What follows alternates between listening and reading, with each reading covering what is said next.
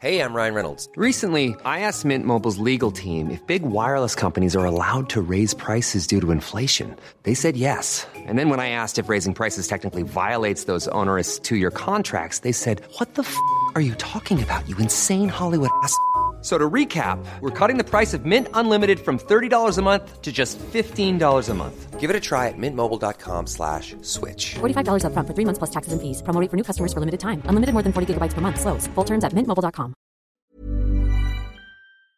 Les crypto bros versus les hedge funds versus la constitution d'une part, Apple qui annonce des kits de réparation totalement incroyables d'autre part, et toute la suite de l'actu tech, c'est dans le rendez-vous tech tout de suite.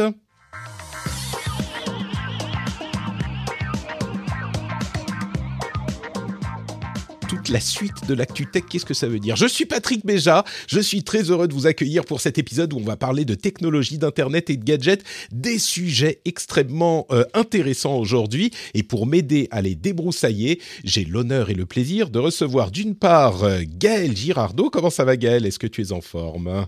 Salut Patrick, bah écoute, très très en forme, tu nous donnes tellement d'énergie là, Eh oui, c'est ce qu'il faut. Tu sais, c'est ce que je raconte parfois dans mes euh, EMA, mes FAQ ou mes petites confidences avec les auditeurs. Avant le début de l'émission, je suis à peu près comme ça. Bonjour, comment ça va?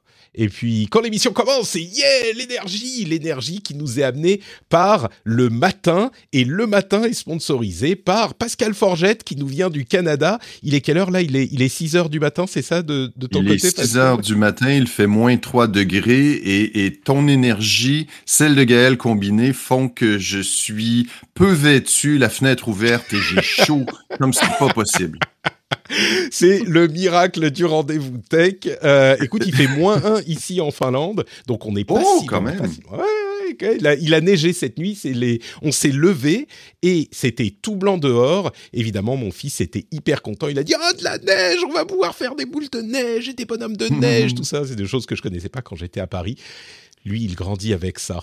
Euh, il grandit aussi avec euh, des crypto, des histoires de crypto qui vont faire peut-être son quotidien ou peut-être que tout sera effondré dans pas si longtemps. Il, Mhm. grandira aussi dans un monde où Apple fournit des kits de réparation aux particuliers. C'est invraisemblable. On va en parler dans une seconde. Avant ça, je voudrais remercier Emmanuel Estevez, Hugo, Costorm, Olivier Le Petit, Ludo L, Gilles et Dreamy Kage, en plus du producteur de cet épisode, Derek Herbe. Merci à vous tous qui soutenez l'émission sur patreon.com slash rdvtech. C'est grâce à vous que l'émission existe et je vous suis extrêmement, extrêmement reconnaissant. Euh, pour les infos de la semaine, en fait, j'ai mis les crypto bros qui achètent la constitution, mais pas vraiment finalement, ils se font coiffer au poteau par le l'institutionnalisme et en la personnalité des hedge funds, des hedge fund managers comme Ken Griffin. Et il y a aussi l'annonce des kits de réparation Apple, qui sont tous les deux des sujets hyper intéressants. Je me demandais par lequel on va commencer, vous savez quoi? On va commencer par la controverse, le combat, la euh, l'adversité, parce que dès qu'on parle de crypto ou de DAO ou de NFT, ça illicite chez l'audience et chez les auditeurs des réactions extrêmement euh, je vais pas dire violente, mais assez forte. Il y a des gens qui détestent ça, qui trouvent que c'est de l'arnaque euh, totale, et il y a des gens qui sont convaincus que c'est l'avenir de euh, des institutions financières et peut-être même de la société. Et ce sujet illustre bien tout ça, cette dualité, cette opposition. Et donc, je vais vous en parler. Entre parenthèses, euh, on ne va pas utiliser les timers qu'on utilisait à l'épisode précédent. Là, il n'y a pas eu de dualité et d'opposition. Les retours étaient assez clairs. Les timers, ça n'est pas forcément du goût de l'audience. hein. Il y avait une sorte de consensus. Pour une fois, euh, pour ceux qui s'en souviennent pas, on a essayé, on a testé, c'était rigolo, dans l'épisode précédent, de faire des timers pour mes explications et pour euh, les débats qui suivaient mes explications sur les différents sujets. Et ben pour une fois, l'internet était d'accord. c'est pas à reproduire. Personne n'a aimé. Et c'est rigolo parce que j'avais des retours euh, de certaines personnes dont j'avais l'impression qu'elles me disaient bah, Patrick, tu parles souvent trop. euh, Il faut laisser un petit peu plus de temps. Il faut que tu parles un petit peu moins, etc. Et le, les retours que j'ai j'ai eu euh, suite à cette histoire de timer, c'était au contraire, mais non, on est là pour t'écouter, on est là pour que tu expliques. Et c'est vrai que je, fais souvent ça dans mes explications qui sont, enfin dans mes discours qui sont trop longs et qui prennent trop de place et qui laissent peu de place aux autres. Je m'en excuse par avance. Euh, eh ben, il y a beaucoup d'explications. Et donc, euh, c'est encore une fois le fait que peut-être que écouter ceux qui parlent le plus fort, c'est pas toujours une bonne idée.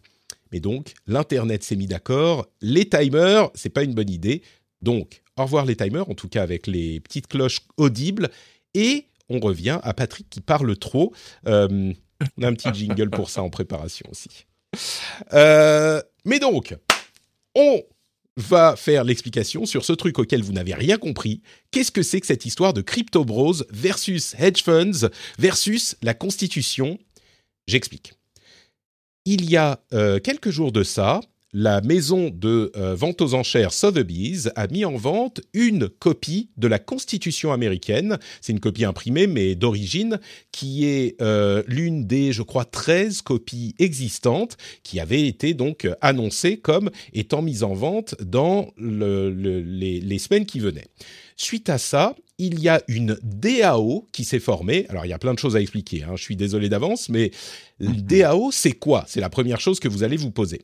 Eh bien, une DAO, c'est une Decentralized Autonomous Organization, dont on avait déjà parlé il y a quelques semaines dans l'émission. C'est un principe vraiment intéressant de d'organisation codée dans une blockchain. En gros, ça peut servir à faire à peu près n'importe quoi dans la blockchain de manière publique, ouverte. Ça a ses désavantages aussi, on ne va pas entrer dans les détails tout de suite, mais euh, en gros, ça peut être une association, une société, ce genre de choses dans la blockchain, en tout cas en théorie. Eh bien, il y a une DAO qui s'est formée pour acheter cette constitution. Il s'appelait euh, de manière assez appropriée Constitution DAO. Et ils ont levé de l'argent par crypto-monnaie par l'intermédiaire de cette DAO dans l'idée d'acheter en commun cette copie de la Constitution. Entre parenthèses, elle était estimée à environ, je crois, 15 millions de dollars ou 20 millions de dollars à peu près. Et euh, la précédente avait été vendue il y a quelques une, une, ou deux décennies pour genre 200 millions de dollars. Donc déjà, c'était un gros morceau. La DAO a levé 40 millions de dollars pour dans le but d'acheter cette euh, constitution. Et là, vous vous dites, mais attends, euh, DAO, blockchain, crypto, ça veut dire quoi? Ils sont euh, plusieurs milliers, je crois que c'était quelque chose comme 1500 personnes, à être, avoir mis leurs biens en commun pour acheter cette copie de la Constitution? Mais ça veut dire quoi? Qui va l'avoir, qui va euh, en, en, disposer. Qu'est-ce que ça veut dire d'avoir un morceau de la Constitution? Ils vont la découper en 1500 morceaux Évidemment non. euh, ils ont établi les conditions, ça fait partie de la DAO, ils ont établi les conditions de euh, l'acquisition de la chose et ils ont dit euh, les parts qui sont représentées par un token qui s'appelait People, je crois, euh, qui donne, donnerait droit à des droits de vote les détails étaient à définir, des droits de vote pour décider ce qu'on fait de la Constitution. Et à ce stade, enfin, avant la vente de la Constitution, ils en étaient arrivés à, l'idée de la mettre, de l'exposer publiquement dans un musée avec une petite mention. Euh, cette Constitution a été achetée par euh, Constitution DAO et les DAO et les cryptos, c'est le futur de la finance et euh, ça va être incroyable, ça va tout révolutionner. Bon le retournement est arrivé euh, au moment de la vente, puisque malheureusement pour eux, ils n'ont pas réussi à acheter la Constitution. 40 millions n'ont pas suffi, alors qu'elle était estimée à 20 millions. Et elle a été vendue pour 43,2 millions de dollars à une personne qui initialement n'était pas euh, connue publiquement, ne s'était pas annoncée. Peu de temps après, on a découvert le poteau rose, et là c'est digne d'un retournement de situation, euh, on pourrait dire de, euh, je sais pas, Dallas si on a mon âge, et peut-être de... Euh, je vais chercher une autre série euh, un petit peu plus jeune. si on n'a pas mon Dallas âge. a été refait hein, récemment. donc. euh, C'est vrai? Ah bah ça, je ne savais Ouais. même pas. Euh, Riverdale, voilà, si on, a, si on est un petit peu plus jeune, euh, eh bien, l'acheteur final était Ken Griffin. Ken Griffin, ça vous dit peut-être rien, mais il faut revenir au début de cette année. C'est vraiment un roman, euh, cette histoire. Il faut revenir au début de cette année, au moment où les, euh, les, les Crypto Bros ont fait monter le cours de l'action GameStop notamment, mais pas que. Euh, ils ont donc fait monter le cours de l'action pour contrecarrer les plans des, des, gens qui pariaient contre l'action GameStop. Vous vous souvenez, on avait fait toute une explication de ce qui se passe quand on short un stock, qu'on achète, je me souviens plus du terme en français. Eh bien, Ken Griffin était l'un des, l'une des personnalités du monde de la finance qui est le le, chef euh, du, de Citadel, qui est un hedge fund, donc un fonds d'investissement, et il avait euh, donné de l'argent aux différents fonds qui avaient été pris dans la tourmente à cause de cette histoire, en pariant contre GameStop, et euh, GameStop avait été euh, artificiellement euh, monté dans sa valeur boursière par Reddit et toutes ces, choses-là. Et donc, il avait donné de l'argent à Melvin Capital notamment et Citron, je crois, deux de ces choses-là, pour les pour leur les sortir d'affaires.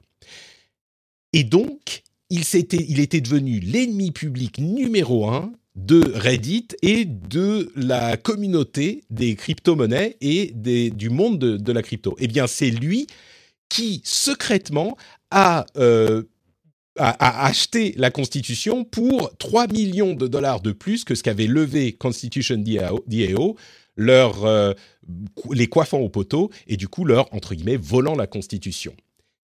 C'est pas fini, ça continue, je vais vous expliquer ça dans une seconde. Et donc, petit problème de grésillement réglé, vous ne l'avez pas entendu euh, dans le podcast, mais il y en avait un dans le live, donc euh, vous savez qu'on est en live tous les mardis midi à midi sur Twitch. Donc, euh, bref, tout est réglé de ce côté. Ce que je, je voulais, avec quoi je voulais conclure sur cette histoire, c'est que Suite à ça, eh ben, le Constitution DAO a euh, est passé des rêves de grandeur et de combat contre l'institutionnalisation de la finance et des hedge funds et d'avoir réussi quasiment l'impossible au cauchemar. Bon, j'exagère un petit peu, mais tout de même, parce que bah, une fois qu'il n'avait pas réussi à acheter la Constitution, c'était un petit peu compliqué pour passer à ce qu'il y avait après, et parce que personne ne savait ce qu'il y avait après. Et notamment, l'un des gros, gros problèmes euh, dans cette histoire, c'est les gas fees. Est-ce que vous savez ce que c'est les gas fees dans le monde des cryptos? C'est les frais de euh, vente, transfert, achat, etc. de crypto. Ils ont euh, basé, comme la plupart de ces tokens, il y a ils utilisaient le réseau Ethereum et ils ont acheté en Ether. Le problème, c'est que la plupart des utilisateurs, en moyenne, visiblement, ils avaient acheté environ 200 ou 300 dollars de crypto pour participer à cette chose-là. Et les gas fees, les frais, peuvent être vraiment élevés. En fonction de la congestion du réseau Ethereum, ça peut monter très très haut. On ne parle pas de quelques cents ou quelques dollars même. Ça peut communément monter à 50, 70 dollars, voire plus haut. Ça peut monter à plusieurs centaines de dollars les frais pour conclure une transaction. C'est une chose que peu de gens savent et quand on parle de centaines de milliers de dollars de transfert, c'est pas très grave. Mais quand on achète euh, un morceau de constitution à 200 dollars, eh ben pour mettre son argent, il faut payer 75 dollars. Si on attend parfois, au bout de quelques minutes, quelques heures, ça peut redescendre à quelques dollars. Hein. Mais euh, on peut payer 70 dollars, 100 dollars, 150 dollars pour mettre l'argent et ensuite pour le ressortir, possiblement payer autant. Et du coup, euh, bah, beaucoup de gens ont perdu beaucoup d'argent euh, ou potentiellement vont perdre beaucoup d'argent s'ils sortent leur argent maintenant. Enfin, beaucoup d'argent. Disons que l'argent qu'ils ont euh, contribué risque d'être euh, perdu si c'est une petite somme. En plus de ça, je vais vous passer tout le drama sur ce qu'ils vont faire euh, de cet argent et le fait que le token People a été, pendant un moment, était censé être supprimé, remplacé par We the People, un autre token. Mais enfin bref, tout ça, peu importe. Mais voilà l'aventure de Constitution DAO.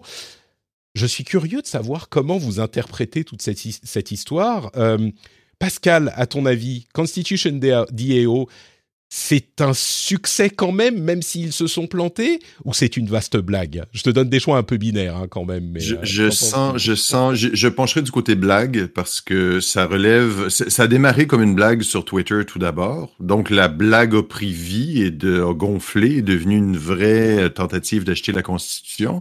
Euh, moi, ma grande question, c'est sur le défi d'acheter un bien physique en groupe euh, qui, comme tu le disais, l'emporte chez lui ensuite. Euh, Est-ce que c'est au pourcentage de sa contribution? Euh, euh, qui va payer pour le stockage, l'entretien, les assurances? Parce qu'ensuite, ça devient une responsabilité de conserver ce, ce document historique. On peut pas simplement le, le c'est pas un frais unique. Il faut ensuite assurer la gestion. Est-ce que les donateurs vont continuer d'offrir?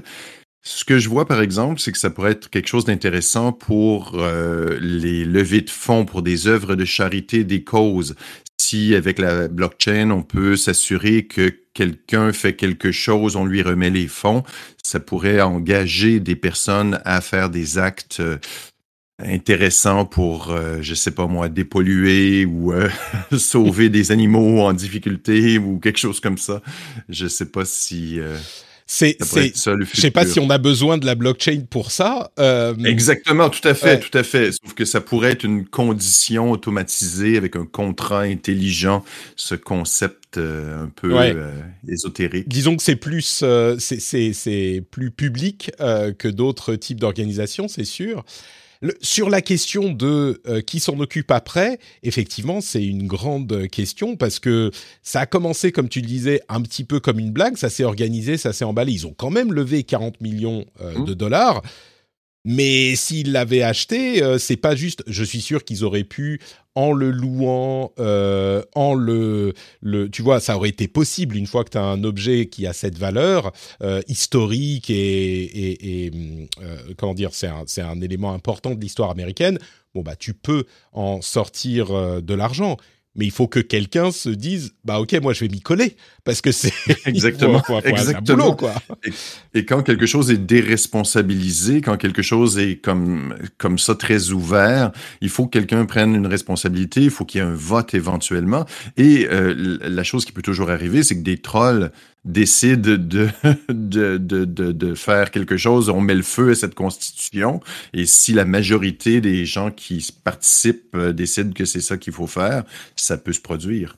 Bon, et, après, c'est là tout le danger. Oui, Oui. mais si c'est si c'est ce qu'ils ont décidé, ils l'ont acheté, ils l'ont payé. euh, à la limite, oui, c'est un problème euh, pour l'histoire, mais euh, techniquement, ils pourraient.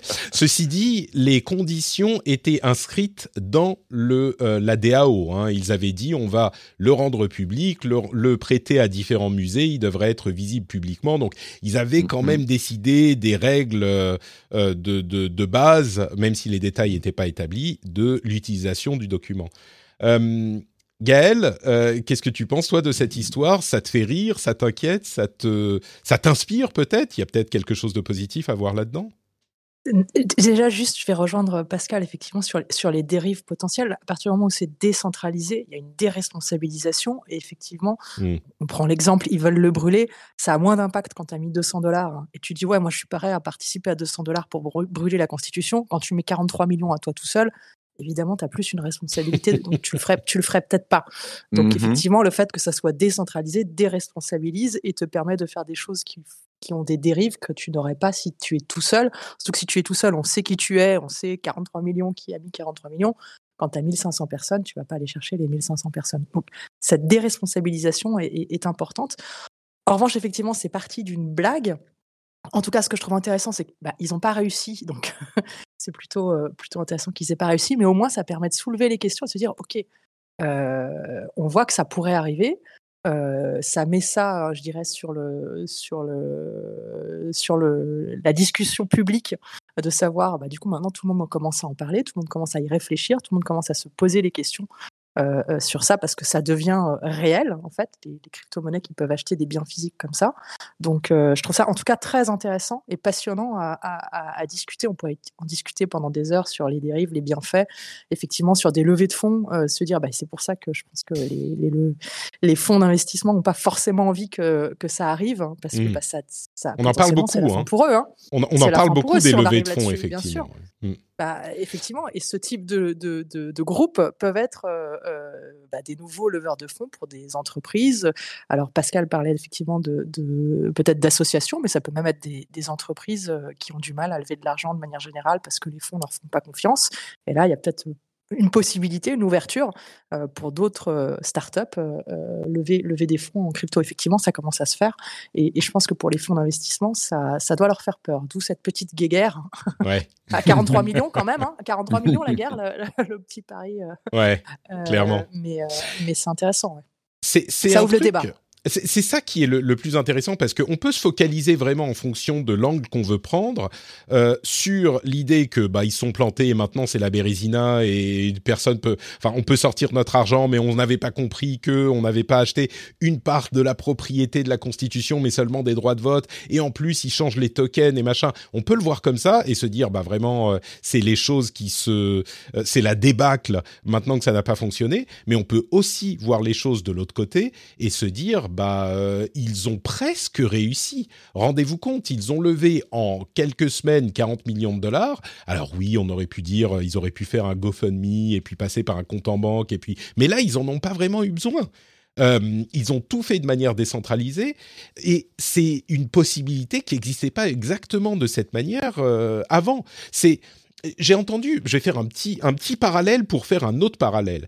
J'ai entendu beaucoup de gens parler du métavers en disant, suite aux annonces de Facebook d'il y a quelque temps, en, en, disant ah mais c'est ridicule, ça n'a aucun sens, en comparant les choses, je l'avais déjà dit, mais en comparant les choses à ce qui existe aujourd'hui, en disant bah le métavers on l'a déjà, il y a déjà ceci, il y a déjà cela, ça m'énerve au plus haut point parce que oui, peut-être que le métavers, ça sera un coup d'épée dans l'eau. C'est tout à fait possible. Mais la manière dont on en entend parler, c'est un petit peu comme regarder l'avènement euh, des smartphones par exemple, et dire, bah, enfin, euh, le téléphone, on a déjà regardé, euh, tout le monde a un téléphone de euh, euh des PTT, vous voyez, dans les années 80, tout le monde a un téléphone des PTT dans la maison, et on a même des trucs sans fil. Regardez, il y a un téléphone sans fil que vous pouvez prendre partout dans votre maison tant que vous êtes à, à 20 mètres de la base. C'est bon, ça existe déjà les téléphones sans fil. Voilà, le téléphone, tout le monde connaît c'est un manque de vision, un manque de compréhension de ce qu'est euh, possiblement le métavers, qui est presque criminel quand on l'entend dans des analyses.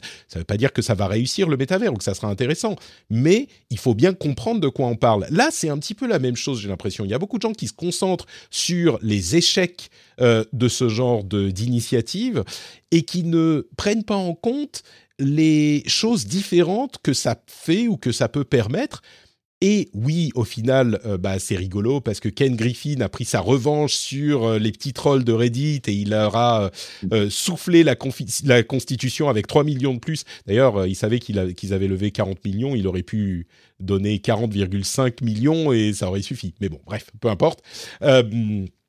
c'est rigolo, mais ce que permet ces types d'organisations-là, même si c'est dangereux, même si c'est euh, les, les, comment dire, même si c'est encore à une étape où on découvre les problèmes potentiels que ça pose, la manière dont ça peut fonctionner, les, les, les soucis sérieux comme les gaz fees que les gens découvrent qui sont euh, effectivement un problème, eh ben, il n'empêche que c'est un groupe, comme avec l'histoire de euh, GameStop, c'est un groupe d'individus sans véritable euh, structure rigide qui s'est réuni et qui a, par un système financier entièrement décentralisé, réussir à entrer en concurrence avec l'establishment de Wall Street. Et ça, ça devrait au minimum forcer la considération sérieuse de la chose. Et je vois beaucoup trop de gens balayer tout ça d'un revers de la main en disant ah, c'est des cryptos qui disent euh, qui font n'importe quoi et voilà maintenant ils sont bien dans la merde avec leur gas fees. Et, et c'est un petit peu myope comme vision je trouve. Donc euh, bon après tu crois que c'est pas de la communication? Enfin c'est aussi c'est aussi une volonté de communication de d'essayer de, de les décrédibiliser parce que je pense que fondamentalement ceux qui sont vraiment touchés commencent à y voir quelque chose une, une menace sérieuse je crois qu'il n'y a pas que ça, bien sûr. Euh, Ken Griffin est très énervé. Il s'est fait euh, bah, dans l'histoire de GameStop. Et puis il a, il a pas forcément tort. Hein. GameStop, la valeur de GameStop, même si on critique les marchés financiers, il y a quand même a priori un minimum de valeur derrière. L'histoire avec GameStop, c'était complètement juste pour faire chier les, marchés financiers que la valeur s'est envolée. Donc on peut comprendre qu'ils s'inquiètent de l'histoire de la, de la valorisation de ces avoirs. Mais c'est pas que ça. Il y a aussi beaucoup de gens qui disent euh, dans, dans l'audience, hein, j'ai des retours régulièrement qui disent bah, les NFT ça veut rien dire, les DAO ça repose sur rien, les cryptos c'est euh, euh, ingérable et ça consomme trop, ce qui est pas faux. Hein. Tous ces points sont justifiés. Mais il y a aussi beaucoup de gens dans les univers tech qui sont pas dans l'univers de la finance, qui, bah, comme je disais, le dismiss, le balayent d'un revers de la main pour des raisons qui sont pas non valides mais qui occulte les autres aspects de ces affaires. Donc je ne crois pas que ça soit que le, le, monde de la finance, même si oui, ça les arrange pas beaucoup, eux non plus, tu as, raison euh, sur ce point, Gaël. Mais bon, donc voilà pour cette histoire de euh, crypto-constitution. Ça n'a pas réussi cette fois-ci. Peut-être que ça réussira un jour. Euh, toujours dans le domaine des cryptos, je vais mentionner deux choses, ou trois. D'abord, il y a un artiste qui a créé le NFT Bay. C'est un site où on peut télécharger tous les NFT du monde, euh, les, toutes les images en NFT du monde. Et ça a bien fait rire beaucoup de gens parce qu'on se dit, ah bah voilà, les NFT, vous payez très cher pour avoir une image. Et là, sur le site de, de piratage, en quelque sorte, qui est pas vraiment un site de piratage, mais qui est un site où on peut télécharger 15 terabytes, terabits de NFT en JPEG. Et beaucoup de gens disent ah bah voilà, ah, ah, ah, j'ai pu télécharger ton JPEG. C'est très mal comprendre ce qu'est un NFT en fait. Les gens, c'est penser que quelqu'un qui achète un NFT le fait en, pensant que ça va pas être copiable. Bien sûr que les gens qui achètent des NFT savent très bien qu'un JPEG on peut le copier. Euh, ils sont pas complètement idiots non plus. Peut-être qu'ils sont irresponsables avec leur argent, ça c'est possible. Mais ils savent bien qu'un JPEG ça se copie. Et donc c'est pas euh, ce qu'ils achètent. Ils n'achètent pas le JPEG en lui-même. C'est le fait de savoir que sur le papier, quelque part, il est écrit que c'est toi qui as payé pour. Et vous pouvez peut-être penser que c'est ridicule, mais c'est pas le JPEG qu'ils achètent. C'est, entre guillemets, le droit à la propriété unique de du droit de ce JPEG. Bref, on pourra reparler de ça ailleurs. Euh, un coup de tonnerre à Los Angeles, le Staples Center, qui est un grand stade euh, de, sport, a été renommé le Crypto.com Arena. Là aussi, c'est évidemment un site de crypto, vous en doutez. Et là encore, beaucoup de gens ont dit, euh, c'est quand même 700 millions de dollars pour 20 ans. Euh, ils ont beaucoup payé Crypto.com. Et là aussi, beaucoup de gens ont dit, mais enfin, Crypto.com, qu'est-ce que c'est que ce truc ridicule? Puis comme on va l'appeler, on va l'appeler le crypt? La crypte, oui, effectivement, c'est peut-être pas hyper heureux comme, comme nom, mais c'est oublié bien vite que Staples Center, ça vient de la société Staples, qui est une société qui vend des fournitures de bureaux, qui a des magasins qui vendent des fournitures de bureaux. C'est eux qui avaient nommé le euh, stade jusque-là. Et Staples, ça veut dire agrafe. Ils s'appellent comme ça parce qu'ils vendent des fournitures de bureaux, dont des agrafes. Donc, on est passé du centre agrafe au centre crypto. Alors peut-être que crypto c'est plus ridicule, mais voilà, je pense pas que Staples c'était euh, particulièrement glorieux.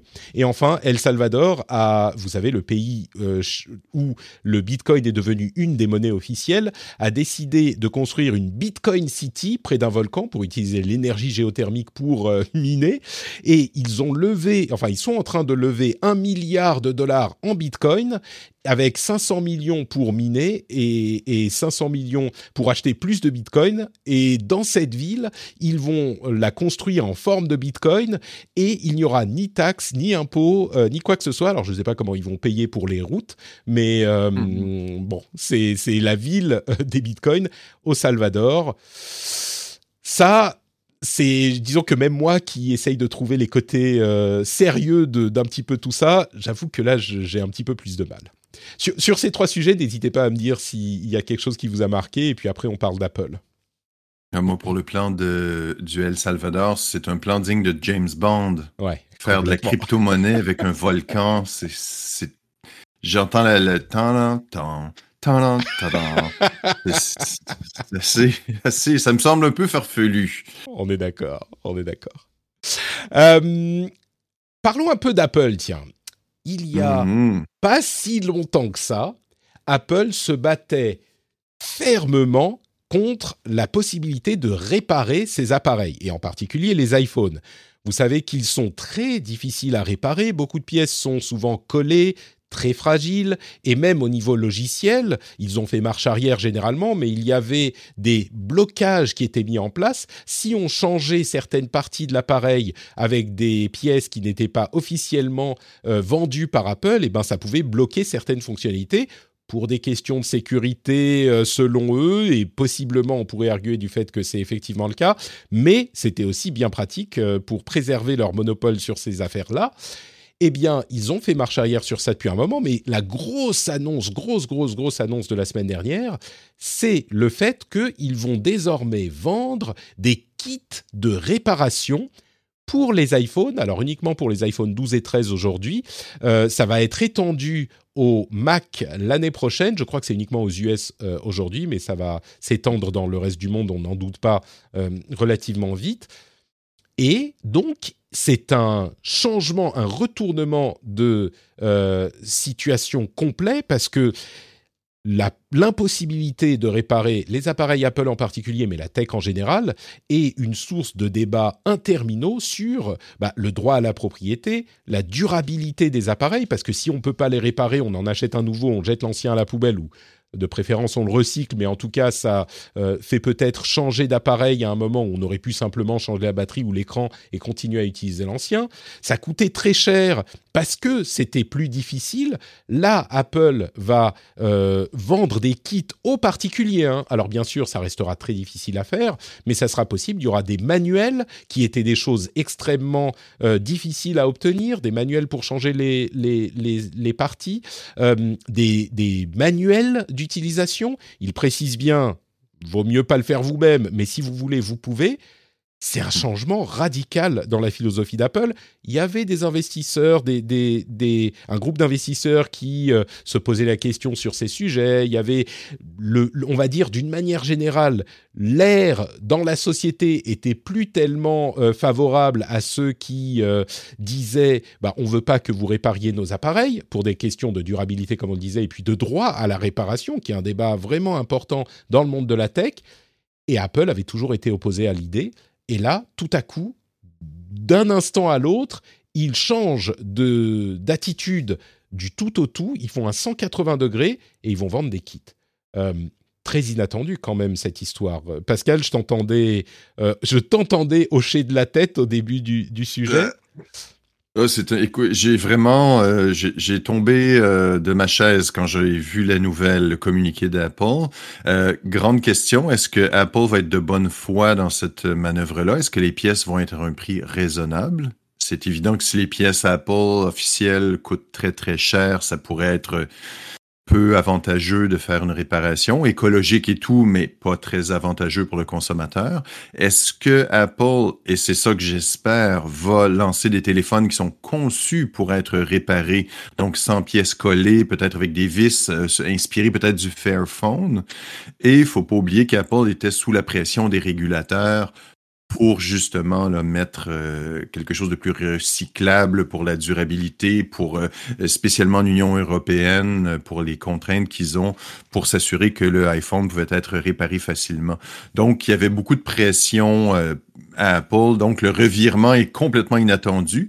Mais on, dans un monde où tout le monde est, où tout on, on s'en va vers le mieux, c'est une bonne nouvelle. Gaël, est-ce que tu penses qu'Apple va vendre ses appareils, enfin ses kits de réparation à des prix raisonnables? Est-ce que tu crois au Père ah bah. Noël, Gaël? Est-ce que tu crois Bien sûr. Et il habite pas à côté de chez toi d'ailleurs, le Père Noël. Tout à fait. Juste, juste quelques kilomètres au nord, exactement. Non, bah, il risque de, vendre des kits de réparation euh, différents d'un modèle à l'autre et qui soient pas compatibles entre un iPad, un iPhone et un... ça c'est sûr. Chacun aura sa version. Mais euh, mmh euh, non, après, ils vont dans le bon sens, donc on va pas, on va pas taper dessus. C'est plutôt, c'est plutôt une bonne nouvelle. Et puis moi, moi je vais lancer ma chaîne tuto, euh, c'est la réparation d'Apple. Non, ça, ça va, ça va se lancer, ça du coup. Il va y avoir plein de chaînes tuto. Mais tu plaisantes, mais je pense qu'effectivement, ça va bah, donner naissance à un écosystème euh, vraiment euh, viable qui, permettra. Alors évidemment, tout le monde ne va pas se mettre à réparer son téléphone parce que bon, tu disais Pascal, euh, j'espère qu'ils vont faire des téléphones plus facilement réparables. Ça, c'est l'étape 2 du Père Noël. C'est Mhm. Oh, les- les petits aliens, quoi, euh, ouais. ouais.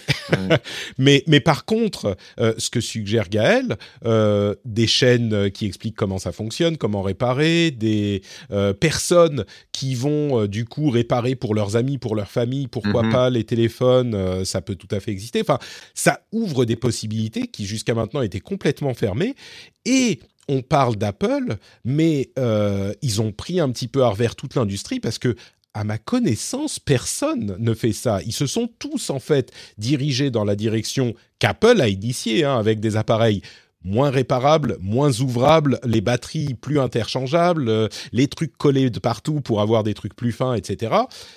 Mais ils ont tous fait ça euh, aussi, et aujourd'hui, personne n'offre de possibilité de réparer facilement, enfin, même pas facilement, mais de réparer tout court ces appareils de manière autorisée. Euh, et donc, c'est vraiment un, un coup qui peut-être va initier quelque chose dans l'industrie, parce que tout à coup, de là qu'Apple était le pire des élèves, parce que leurs téléphones sont tellement difficiles à réparer, et bah tout à coup, ils deviennent le meilleur élève. Et c'est genre, bah voilà, on peut vous vendre. Alors, ça dépend des prix, encore une fois, hein, mais, euh, mais Ben, tout à coup, ils deviennent le meilleur élève. Ma question aussi, est-ce que les gens vont croire qu'il est facile de réparer un iPhone? Et, et je crois que ce n'est pas, ça, prend un bon doigté, ça prend un minimum de. On est Donc, si beaucoup de gens achètent les pièces, essaient de réparer, ils vont peut-être faire plus de dégâts que, que le- réparer un écran peut se retrouver en un cauchemar où notre téléphone est complètement euh, détruit.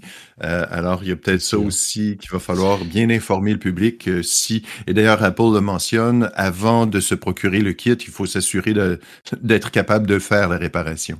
C'est ça. Mais, mais je crois, tu sais, que euh, on- quand on parle du droit à la réparation, the right to repair, qui est un gros sujet de société, en particulier Mhm. aux États-Unis, parce qu'ils vont un peu loin, mais en Europe aussi, comme tu le signalais, Pascal, euh, on parle pas, on, on ne dit pas que n'importe qui, que tous les appareils doivent être conçus pour avoir la possibilité que n'importe qui puisse les réparer même sans connaissance. Ce qu'on dit, c'est qu'on veut avoir le droit et la possibilité, si on s'y connaît, un petit peu comme dans cette culture euh, de, du montage de PC, de, de l'ouverture des euh, systèmes informatiques, des, des, systèmes, euh, des écosystèmes comme les ordinateurs personnels, de pouvoir mettre les mains dans le cambouis si on en a envie.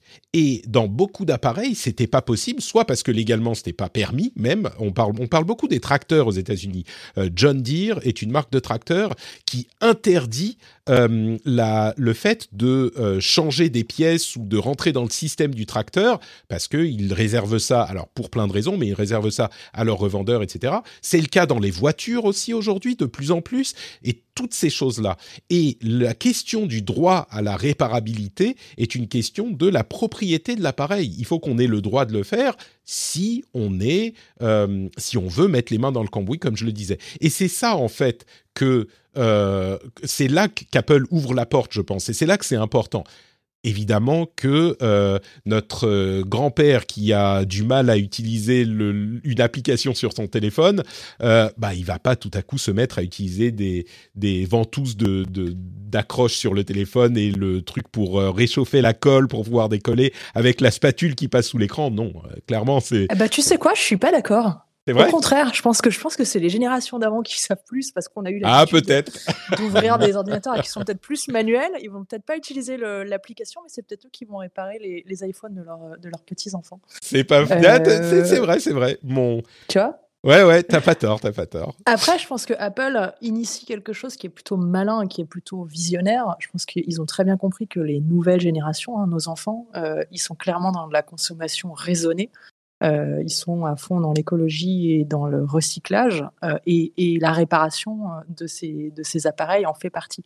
Et je pense que s'ils ne vont pas vers là, ils vont perdre toutes ces générations, ces, jeunes générations de, moins de 20 ans, de moins de 25 ans, qui, eux, sont vraiment très, enfin en tout cas moi je le vois, hein, mais ils sont très, euh, sont à fond là-dedans, quoi. Et c'est bien. Peut-être que qu'il y aura effectivement euh, après une génération perdue pour la réparation, les, les jeunes générations qui y reviendront.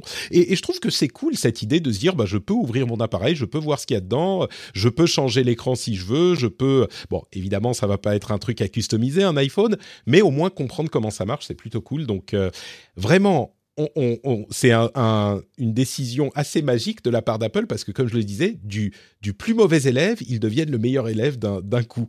C'est marketingment parlant, c'est hyper malin parce qu'en plus, comme on l'a dit, oui, il y a des gens peut-être de certaines générations ou de certaines sensibilités qui vont s'y intéresser, mais je pense que la plupart des gens, ils vont se dire non, c'est bon, attends, euh, ça coûte trop cher, j'ai pas le temps, j'ai d'autres choses à faire. Au pire, on l'amène chez un réparateur et il y avait déjà un programme de certification pour les réparateurs.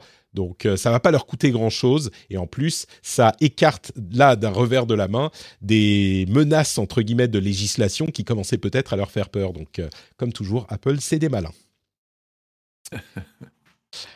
euh, un truc important qu'il faut ajouter avant d'avancer dans les sujets tech, c'est la question du moment. Est-ce que vous préférez avoir... Écoutez-moi bien, parce que c'est important, il y a des sujets sérieux parfois qu'il faut aborder et qu'il faut savoir comment traiter avec tact, avec délicatesse, mais dont pour lesquels les réponses sont essentielles pour certaines personnes comme moi par exemple, est-ce que vous préférez avoir 10 cafés dans la semaine et zéro Patrick dans votre podcast Ou alors 9 cafés et puis un podcast de Patrick qui arrive le mardi après-midi? Hein? Ça, c'est une question importante, messieurs, dames. Et à la réponse que vous allez donner s'associe le choix, en fait, de soutenir ou non le rendez-vous tech sur Patreon. Parce que si vous vous dites, tu sais quoi, mon dixième café, il est vraiment important et même si ça veut dire que j'ai pas mon podcast de Patrick, c'est pas grave, je prends mon dixième café. Eh ben très bien, pas grave, vous écoutez le rendez-vous tech sans euh, payer quoi que ce soit, aucun souci. Mais si vous vous dites, ouais, pour un café, euh, si je pouvais avoir un podcast de Patrick à la place d'un café ou si j'avais ce choix, ben je choisirais le podcast. Et ben là, je vous dirais peut-être penser que pour le prix de ce café, vous pourriez devenir patriote. Qu'est-ce que ça fait d'être patriote? D'une part, ça fait plaisir à vous et à moi, donc je crois que tout le monde y gagne. Et en plus, ça fait plaisir à ceux qui écoutent le podcast sans être patriote, donc ça fait plaisir vraiment à tout le monde. Je crois même que d'une certaine manière, par osmose euh, de, de, mélange des esprits, même ceux qui écoutent pas le podcast, ça leur fait plaisir. Donc vraiment, ça fait plaisir à tout le monde quand vous devenez patriote. Mais en plus de ça, ça vous donne droit à plein de petits bonus comme les émissions sans pub, même sans ce petit morceau de sponsor euh, au milieu. Vous pouvez encore écouter le podcast public hein, si vous souhaitez quand même avoir ces, ces morceaux d'anthologie euh, de marketing. Euh, vous avez aussi donc zéro pub dans l'émission. Vous avez les timecodes pour pouvoir euh, sauter à la partie qui vous intéresse. Vous avez les contenus bonus, les éditos que euh, dans lesquels je pouvais passer un petit peu derrière le micro et je vous explique comment se passe ma vie professionnelle, un petit peu personnelle parfois. Bref, tout ça en plus du fait de se dire le podcast existe grâce à moi et c'est une satisfaction et un bonheur pour tout le monde. Donc, si vous préférez 9 cafés et un podcast, c'est euh, le la chose à faire, patreon.com slash rdvtech. Le lien est dans les notes de l'émission. Merci à tous ceux qui soutiennent déjà l'émission. Hey everyone, I've been on the go recently Phoenix, Kansas City, Chicago.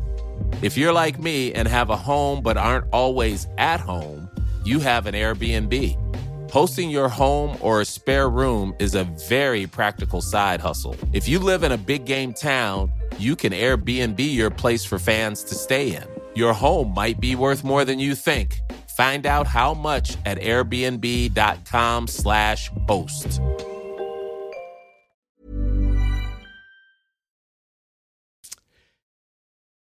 Est-ce que vous êtes prêt à rentrer dans le métavers par les mains? Je, je, sens que je vous fais peur. Ça, c'est une drôle de question, ça. Toucher le métavers. euh, Meta, donc anciennement Facebook, a annoncé travailler sur un gant qui vous fait sentir les choses que vous touchez en réalité virtuelle ou réalité augmentée. C'est un système vraiment intéressant qui est en fait un gant avec des petites capsules pleines d'air qui peuvent se gonfler ou se vider. Et quand elles se gonflent, ça va euh, mettre une pression sur vos euh, doigts, différentes parties de votre main, qui reproduit réellement la... Yoda dit depuis que je suis patriote, mes cheveux repoussent. Alors c'est pas garanti scientifiquement, mais clairement chez certains, euh, ça s'est produit. Donc vous pouvez pas savoir quel bénéfice ça va vous apporter. Faites-le et puis vous verrez. Bref, les gants euh, haptiques de Meta sont vraiment intéressants avec ce système de capsules qui se gonflent d'air. Ça reproduit de manière assez fidèle, selon les journalistes qui l'ont testé, la sensation de toucher. Et aujourd'hui, ils ont une quinzaine de petites bulles d'air par doigt. Ils voudraient créer des gants, c'est vraiment un prototype, on est à des années du lancement du truc, mais ils voudraient créer un appareil, un gant, avec des centaines, peut-être des milliers de capsules. Et alors, pour les plus fantaisistes d'entre vous, on imaginera évidemment des combinaisons à la Ready Player One ou tous ces films de science-fiction où on a une combinaison complète qui reproduit des sensations tactiles peut-être pour le meilleur et surtout pour le pire, mais le truc existe à l'état de prototype et, selon les journalistes, donne quelque chose d'intéressant. Je suis très curieux de, voir ce que ça donne. J'imagine que vous aussi, bien sûr, Pascal et Gaël, vous dites je veux mettre ce gant dès que possible, n'est-ce pas? Je te laisserai commencer d'abord, Patrick. Pascal, vas-y. Euh, l'hygiène du gant est une grande question euh, au Canada. On joue beaucoup au hockey avec des gants qui sentent pas très bons après quelques utilisations quand on transpire à l'intérieur. Euh, il faut que ce soit bien ajusté, évidemment. Donc, ces gants-là vont probablement être personnels. Et puis, je lisais dans l'information qu'on prévoyait avoir plusieurs centaines, sinon plusieurs milliers de petits actuateurs comme ça pour augmenter les sensations. Donc, ça risque d'être beaucoup plus que les mains qui vont être stimulées. Et on imagine tout, tout de suite les utilisations euh, pour lesquelles ça va être utilisé en premier si on a des stimulations un peu partout. Euh, euh, ça commence par P, ça finit par Orno. Mais tu sais quoi, le, le porno est l'utilisation première de toute technologie qui va réussir. Donc ça serait presque une bonne chose pour la technologie. Je sais pas si la technologie en elle-même est une bonne chose, mais euh, ça serait bon. L'hygiène de ce truc. Très important. Après, il faut que ça reste personnel, on est d'accord. Très euh, personnel. Gaël, partages-tu l'enthousiasme de Pascal? Ah mais complètement, forcément. non, moi j'attends la chaussette. Euh. ah, les massages de pieds, c'est ça. Bah, bien sûr, bah, la mais oui, complètement. Évidemment. Cette sensation de marcher dans des champs de blé. Attends, ah, avec mais oui. sable. Comme, comme les, les, tu sais, ces, ces films où euh, ces moments de, de paix où tu marches dans le champ de blé, tu passes ta main sur les épis et il y a le soleil couchant derrière, c'est le calme total. Bon, on plaisante, mais franchement, si ça fonctionne, la, réalité virtuelle permet la présence euh, par la vue et la, j'allais dire l'odorat, par la vue et l'audition. Ça permet la présence comme ça. Le toucher est un sens extrêmement important, évidemment, euh, pour perfectionner la présence. Si on attrape quelque chose et qu'on sent que euh, on peut vraiment le toucher, bah ça augmente l'illusion et ça serait une étape extrêmement importante. Et le plus intéressant là-dedans, c'est que selon les tests d'un journaliste indépendant, bah, c'est plutôt convaincant quand il touche de la porcelaine, il attrape un truc. Bon, ça fonctionne plutôt pas mal. Mm. Je pense que, au-delà de la plaisanterie et de la question du porno que tu disais un peu en plaisantant, mais qui est évidemment importante, euh, ça ouvre encore les possibilités du, du, de, de, ce type de technologie, quoi. Et pas de manière anecdotique si ça fonctionne. Mmh, et, ce qui est bien, c'est que la suggestion est très importante en réalité virtuelle. On n'a pas besoin d'avoir une sensation parfaite, simplement d'avoir le son, l'image, et une sensation du toucher qui est peut-être approximative est mm. assez pour tromper le cerveau. Et donc, ça va être probablement suffisant pour amener à un niveau très, très supérieur la sensation de téléprésence ou la sensation de toucher quelque chose. Pour de l'entraînement des employés, par exemple, ça peut vraiment donner un bon, euh, une bonne rétroaction qui va aider quand on va faire les vrais gestes par la suite. Écoute, moi j'ai hâte que je puisse proposer à tous les patriotes des sessions de serrage de main avec Patrick en gants virtuels et on s'arrêtera là. À, à moins que, tu sais, il y aura peut-être de nouvelles opportunités commerciales pour les patriotes euh, qui donneront un peu plus d'argent. On ne sait pas jusqu'où ça peut aller. OnlyFans a de beaux jours devant eux. Euh... on va, s'arrêter là. Euh, je serai trop âgé de toute façon quand ça, quand ça arrivera tout ça. Euh, parlons un peu de cyberharcèlement. Tiens, un sujet un petit peu plus Ah bah, sérieux. Bonne transition. Le lien est parfait, parfait. Patrick. C'est- Ouais, je- le, le pire, le pire, c'est qu'effectivement, euh, ça peut tout à fait avoir euh, des, des conséquences qu'on ne mesure pas. Le métavers en général, même si on met de côté euh, la question des gants haptiques, euh, le métavers en général ouvre tout un nouveau champ euh, de, de- de- d'inquiétude euh, dans ces domaines. Et déjà qu'on n'arrive pas bien à juguler les problèmes euh, avec notre Internet d'aujourd'hui, dans le métavers, ça risquerait d'être particulièrement ardu. Mais Emmanuel Macron a promis une appli pour transmettre des captures d'écran plus facilement. Alors c'est déjà possible légalement d'envoyer des captures d'écran, mais de le faire par une appli pour des, des, questions de harcèlement pour qu'on puisse enquêter plus facilement, avoir les pièces, etc., etc. Et bah du coup, on a la chance d'avoir Gaël euh, dans l'épisode euh, qui connaît un petit peu ces, ces sujets. Euh, Est-ce que tu crois que c'est une, une idée crédible, valable? Est-ce que ça sert à quelque chose en gros? Ou est-ce qu'une app pour envoyer des captures d'écran, euh, alors on ne sait pas très bien à qui encore, mais il y a des, autorités qui s'occupent de ces choses-là, il y a un numéro de téléphone aujourd'hui qui existe pour ça. Euh, est-ce que ça peut vraiment avoir une utilité d'avoir une application pour envoyer les captures d'écran?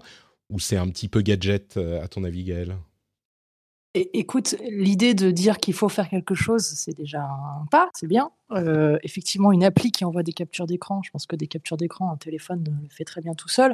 Après, si ça facilite de savoir à qui il faut l'envoyer, je pense que c'est ça la vraie, la vraie question. C'est une fois que tu as, tes éléments, c'est pas tellement l'envoi de la capture d'écran, c'est à qui tu l'envoies. Qu'est-ce que tu en Ah. fais Et c'est surtout les conseils qu'on peut te Mm. donner.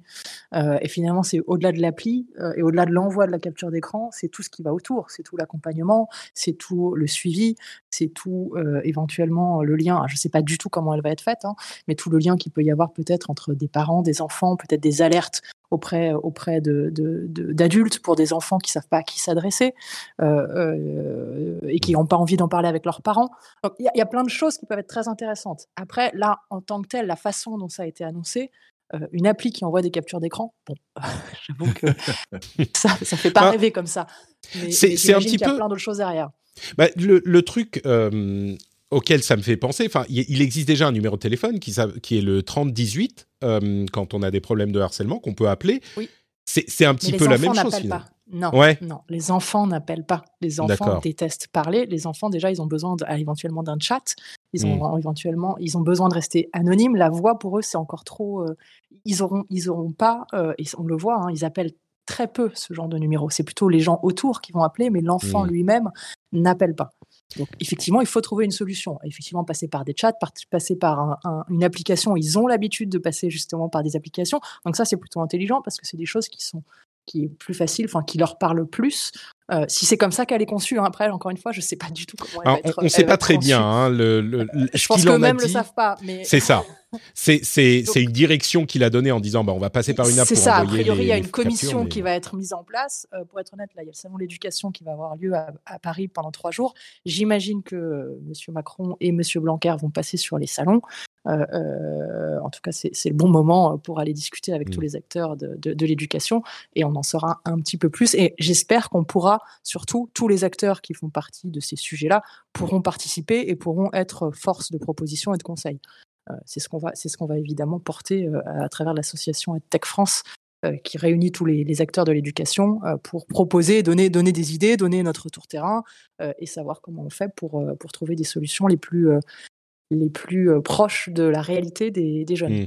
Donc, euh, ce qui est intéressant, c'est que tu dis oui, l'appli, euh, pourquoi pas, envoyer des captures d'écran, pourquoi pas, mais presque la, la partie capture d'écran, ça a l'air d'être presque la partie congrue de ce que devrait faire l'appli. Passer par une appli, c'est plus naturel pour les enfants, quoi. Exactement. Très bien, fort intéressant. Euh, quelques petits sujets en plus tout de même. d'une part, euh, Texas Instruments est en train de construire des, euh, des, des usines de puces, de fabrication de puces au Texas. Euh, et les, certains États aux États-Unis, comme le Texas et l'Arizona, sont en train d'offrir de gros avantages à des fabricants de puces pour venir s'installer dans leurs États.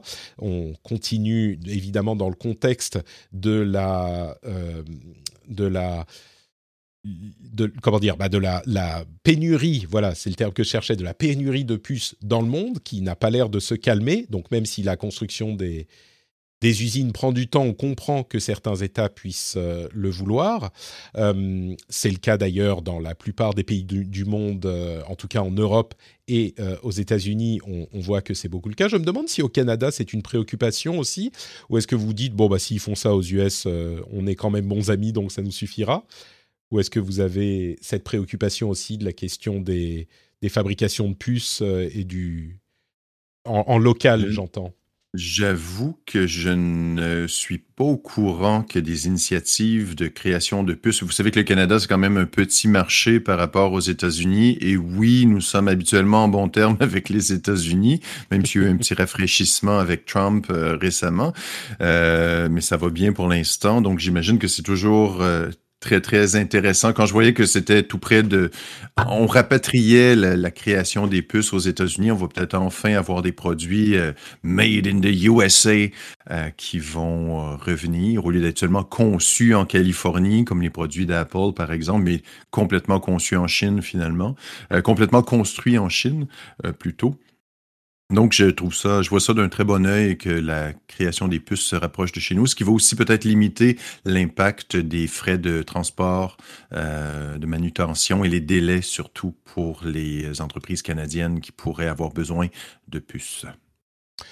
Euh, parlons un petit peu de Twitter, tiens il y a deux choses qui me paraissent intéressantes euh, chez Twitter. D'une part, un truc qui, dont on a entendu parler à un moment et qui a peut-être euh, fait un petit peu moins de bruit qu'on ne le pensait, c'est les lives, en gros, le téléachat sur euh, Twitter ou ailleurs, qui est très populaire dans certaines régions du monde et qui met du temps à arriver chez nous, même si on a déjà vu des initiatives dans ce domaine. Walmart va faire, qui est une grosse chaîne de, de, de boutiques euh, de détail aux États-Unis, euh, va faire avec Twitter des lives euh, pour vendre des choses pendant, enfin le, le 28 euh, no, le 28 novembre, donc euh, ça arrive bientôt. Ils avaient déjà essayé les cyber deals, euh, c'est un, un, truc de cyber deal qu'ils vont faire sur Twitter. Ils avaient déjà essayé ça sur d'autres euh, plateformes euh, et ça avait très très bien marché et ils le feront euh, chez sur Facebook, Instagram, TikTok, enfin tout ça tout ça, YouTube, etc. et ils vont le faire aussi sur Twitter, donc dans l'instantanéité. Je, je pense que ça peut effectivement. C'était sur TikTok qu'ils l'avaient essayé. Ils avaient eu sept fois plus de vues qu'ils ne l'avaient pensé. Et hum, ça avait été assez. Ça avait connu un grand succès. Et à côté de ça, on a eu l'annonce que le euh, S&P Standard Poor's 500, donc le, top des 500 sociétés euh, les plus chères du marché aux États-Unis, euh, le S&P 500 s'est associé à Twitter pour créer un index du sentiment, du sentiment Twitter des sociétés du Dow Jones, on va dire, en étudiant euh, la manière dont les gens tweetent à propos de ces sociétés, avec, vous savez, une sorte de petit hashtag avec le dollar, qui est le euh, hashtag, je crois que c'est comme ça que ça s'appelle, et, qui vont donc euh, avoir, avec, euh, en surveillant Twitter, en partenariat, un sentiment Twitter pour les grandes sociétés. Alors à quoi ça va servir C'est aux géants de Wall Street de nous le dire. Mais je trouve que ces deux initiatives sont assez intéressantes parce que ça montre que Twitter est en train d'essayer de faire des choses un petit peu différentes de ce qu'ils ont fait jusqu'à maintenant. Et en particulier le live shopping sur Twitter, on a une vidéo qui est diffusée en direct et juste en dessous le moyen simple de euh, d'acheter quelque chose en quelques clics, surtout si on a nos informations de paiement sur Twitter, ça peut donner alors des bonnes choses et peut-être des achats impulsifs un petit peu regrettés après, mais je trouve l'idée intéressante, moi. À des heures tardives de la nuit, on va se retrouver à acheter ça. des produits de beauté, des couvertures chauffantes et des trucs euh, étranges. Exactement. Euh, Patrick, l'achat comme ça euh, est c'est quelque chose qui est énorme. Il y a une entreprise montréalaise qui s'appelle LiveScale qui ont des bureaux à Paris. Euh, J'ai eu l'occasion de les interviewer à quelques reprises. Et puis, il semble qu'en Asie, c'est la folie furieuse. C'est Ouais. l'étape euh, euh, supérieure du téléachat combiné avec l'effet des influenceurs. Vous savez, les influenceurs qui donnent des conseils de maquillage et tout. Et là, non seulement on a des conseils de maquillage et des influenceurs qui sont jolis, sympathiques, belles et tout, et on peut acheter ce qu'ils utilisent, ce dont ils font la promotion instantanément. Il paraît que ça atteint des records de vente et d'impact et de... euh, donc c'est un phénomène qui, moi aussi, je, je vois ça et je me dis jamais je ne vais passer ma soirée à regarder ça. Mais il semble que en Asie, ah, c'est parti très très fort et euh, ça va immanquablement arriver ici. Et puis comme c'est très divertissant, c'est comme formule, euh, et ben, c'est ça, des achats impulsifs, quelques dollars par-ci, quelques dollars par-là, et puis euh, Tu, Tu sais, rajoutes les gants et puis après. les gants, les gants de méta, les, gants, les gants à l'odeur étrange. c'est ça. Mais eh, vous, vous- tu dis ça, Pascal, tu dis que ça serait pas forcément intéressant. Moi, je me demande euh, si, par exemple, alors peut-être pas pour toi spécifiquement, Pascal, mais si moi je lance un live et je me mets à parler des appareils, euh, des accessoires sur mon PC que j'utilise et qui me sont très utiles. Euh, je, sais que Jérôme, notre ami de Nowtech, fait le Twitch achat où il parle Mmh. justement de certains trucs qu'ils ont euh, qui- qu'ils ont testés sur la chaîne ou d'appareils qu'ils utilisent. Si moi je te dis ah bah mon Stream Deck il est sympa, ma webcam c'est tel truc, euh, j'utilise une interface audio euh, Focusrite, ce genre de truc, ou mon micro c'est un HalePR euh, 40, euh, c'est- c'est- ça peut aussi, si ça touche spécifiquement, parce que c'est ça le l'intérêt des influenceurs, c'est qu'ils vont parler de choses qui t'intéressent toi spécifiquement, que tu leur fais confiance et que donc tu vas suivre leur avis et qu'ils vont t'influencer. Euh, et donc, si c'est des choses qui t'intéressent toi spécifiquement, peut-être que là, ça changerait de perspective par rapport effectivement à euh, ce dont on entend parler. Et dans les succès en Asie, on parle beaucoup de euh, euh, d'influenceuses beauté qui d'ailleurs vendent très bien parce qu'il y a plein de gens qui les suivent. Tu vois, c'est juste que c'est pas forcément le truc qui va t'intéresser toi spécifiquement. Oui. Gaël, tu serais prête, toi, à, à acheter un Stream Deck parce que je te dis qu'il est bien ou à acheter euh, tel euh, produit de, de beauté euh, d'une Tu as, influenceuse? évoqué, as utilisé un terme qui est super important, qui est la confiance. Euh, donc effectivement, parce que j'aurais confiance, parce que je sais que tu es un, un grand expert sur le sujet, clairement oui, si j'en ai besoin, je sais que c'est à toi que je ferai confiance et que je, je l'achèterai. C'est là où c'est un tout petit peu différent avec les Merci. influenceurs. Qu'est-ce qu'il faut qu'on achète du coup? Tu nous dis. tu- je, ferai, je ferai un live sur, twi- sur euh, Twitter euh, pour ça. vous Euh, parler de tout ça. Mais, mais les influenceurs, le problème, c'est que euh, ils n'ont pas forcément une véritable expertise diversifiée de plus en plus. Ils deviennent très généralistes et ce ne sont que des panneaux publicitaires. Ils ont à peine parfois utilisé ou essayé les produits dont ils parlent. Euh, euh, et c'est là où ça devient plus gênant parce que du coup, le rapport de confiance n'est plus là. Et c'est juste parce que ouais. c'est des, gens, comme disait Pascal, qui sont beaux, magnifiques, sympathiques, qui parlent très bien, mais qui finalement n'ont pas l'expertise. C'est là où il y a, il y a un problème. Écoute, euh, je trouve que pour une partie de la description, ça correspondait bien à ce que je fais, beau, magnifique, euh, effectivement. Donc, euh, Non, Patrick, c'est le côté crédible qu'on t'attribuait. ah, ah, le reste, Ok. le reste n'importe peu. Ce qui est important, c'est ta crédibilité. Ah, Mise là-dessus. Fait les deux en même temps. Ok. C'est pour ça. Très bien, merci. On essaye de se rattraper aux branches comme on peut. Euh, la dernière chose dont je voudrais parler, c'est euh, ça revient un petit peu tous les tous les ans, tous les quelques années. Il y a quelqu'un qui va écumer les euh, listes de mots de passe qui ont leaké, qui ont été euh, hackés chez différents fournisseurs de services euh, divers, qui vont faire des mégalistes et qui vont les compiler en, faisant des listes des mots de passe les plus populaires. Et ben là, euh, Numérama nous parle d'une liste des euh, mots de passe les plus populaires en France en 2021. Et ben vous savez quoi? C'est vraiment toujours pas très beau. le mot de passe le plus populaire n'a pas changé. C'est toujours 1, 2, 3, 4, 5, 6. le mot de passe, le deuxième mot de passe le plus populaire, 1, 2, 3, 4, 5, 6, 7, 8, 9. Alors attention, hein, on, a, on est monté avec, à 7, 8, 9. Euh, pour, pour trouver à partir d'un hash le, ce genre de mot de passe, il faut aujourd'hui à des euh, outils spécialisés, genre une seconde à peu près, pour retrouver votre mot de passe. Hein. Euh, ça continue comme ça dans la liste. Azerty. On en parle du 1, 2, numéro 3, 4, 10 ou pas 5. Du numéro 10 Vas-y, vas-y. Marseille. Est-ce que Pourquoi les Marseillais Marseille. vraiment Marseille. C'est vraiment étrange parce que il y a des trucs. Alors il y a des chiffres, il y a Azerty, il y a des prénoms. Euh, Tiffany, j'imagine que c'est les gens qui mettent le nom de leur enfant et que Tiffany est populaire ou je sais pas. Il y a Loulou. Ah. Moi j'app- j'appelle beaucoup mon fils Loulou. Je vous rassure, mon mot de passe c'est pas Loulou, mais Marseille. Alors là, Marseille. Soleil en, posi- en position 13, euh, Password évidemment en position 16, euh, Chouchou, Nicolas 1 1 1 1 1 1 etc etc. Bon. Voilà, Ah, je suis content de voir Soleil parce qu'au Québec, un mot de passe étrangement qui est utilisé souvent, c'est 1, 2, 3 Soleil. Ah oui? Et je me suis toujours demandé d'où ça venait. Eh ben, 1, 2, 3 Soleil, c'est le jeu des, des... auquel on joue quand on est enfant. Tu sais Ah, ben oui. Ben voilà, ça. Ah, Parce que voilà. tu vois, on dit Voilà. aux gens 1, 2, 3, 4, 5, 6, ça va pas. Donc ils disent OK, 1, 2, 3 Soleil. Très bien.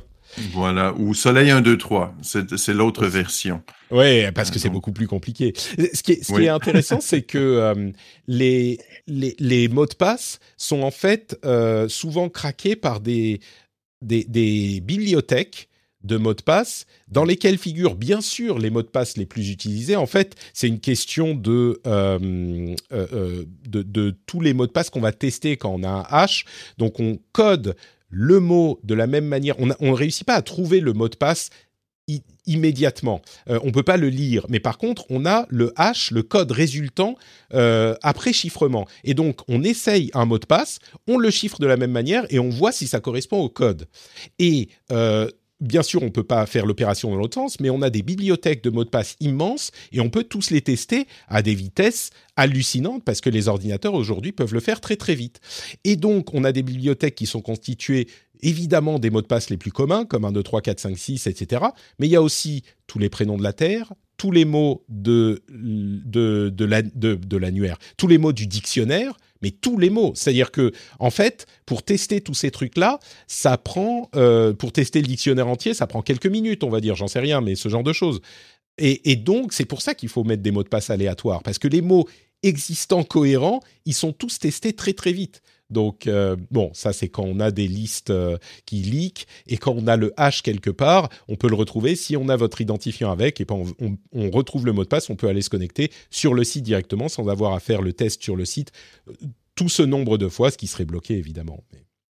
Mais bon.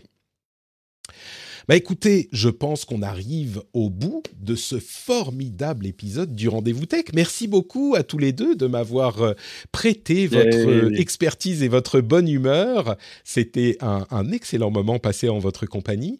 Euh, Pascal, est-ce que tu peux nous dire où on peut te retrouver sur Internet? Euh, sur mon site web, pascalforgette.com, euh, aussi sur le podcast Une tasse de tech, qui ressemble un peu à Rendez-vous Tech, avec Mais en une mieux. touche montréalaise, touche start-up. Alors, euh, évidemment, c'est incomparable, mais, mais Une tasse de tech ressemble un peu vaguement sur la thématique générale euh, à Rendez-vous Tech. Alors, si les gens peuvent, euh, ça, ça pourrait intéresser certaines personnes, ça me ferait plaisir. Et puis, sur Facebook, Twitter, ça me ferait plaisir d'avoir des nouveaux abonnés. Qui sait, je pourrais faire de la vente en direct un jour. Magnifique. Tes, gants méta usagés. Oui, Euh. oui, oui, pour le parfum. Ce parfum de Pascal. Hum, hum. Mon Dieu, ce- ce- cet épisode se termine euh, un peu plus Comme mal que commencé. ça. Comme il a commencé. En odorama. Ouais, c'est- c'est c'est un sens qui manque encore malgré les tentatives au cours des années et c'est peut-être pas plus mal. Gaël, où peut-on te retrouver sur Internet? Dis-nous tout. Écoute, sur, sur tous les réseaux sociaux, euh, Insta, Twitter, Facebook, euh, plutôt sur le nom euh, de la société qui est Cood, C-O-O-D.fr. Donc, c'est par là qu'on me retrouve et c'est moi qui suis derrière. Donc, n'hésitez pas à nous suivre, surtout si vous, en plus, vous avez des problèmes de cyberharcèlement avec vos enfants. On en parle beaucoup. Donc euh, n'hésitez pas, euh, voilà. Et puis sinon, GM Girardeau, c'est mon, c'est mon Twitter, mais euh, je suis plutôt derrière coude.fr. Voilà, plutôt derrière coude, très bien, coude.fr. Merci à toi. Pour ma part, c'est notepatrick.com pour retrouver tous les liens vers tout ce que je fais, que ce soit mes réseaux sociaux, hein, Twitter, Facebook, Instagram, mais aussi le Discord où on passe de très bons moments tous ensemble à discuter de toute la tech, du jeu vidéo et de plein d'autres choses aussi. Donc euh, le lien vers le Discord est sur notepatrick.com. Vous avez aussi le lien vers le Twitch où on est tous les mardis midi pour le rendez-vous tech, les jeudis midi pour le rendez-vous jeu. Et bien sûr, Patreon, patreon.com slash rdvtech pour soutenir l'émission. Vous vous souvenez de la question, hein? C'est 10 cafés et pas de Patrick? Ou 9 cafés et un Patrick il y a des gens qui disent 10 cafés et 10 Patrick. C'est possible aussi, mais oh. c'est pas obligatoire. mais si vous estimez que Patrick, euh, le, dans vos oreilles pendant une petite heure, vaut bien le prix d'un café, patreon.com slash rdvtech, je vous remercie tous et toutes de euh, participer à, au soutien de l'émission. Patreon.com slash rdvtech. Merci à tous et à toutes. On vous fait de grosses bises et on se retrouve la semaine prochaine. Ciao, ciao.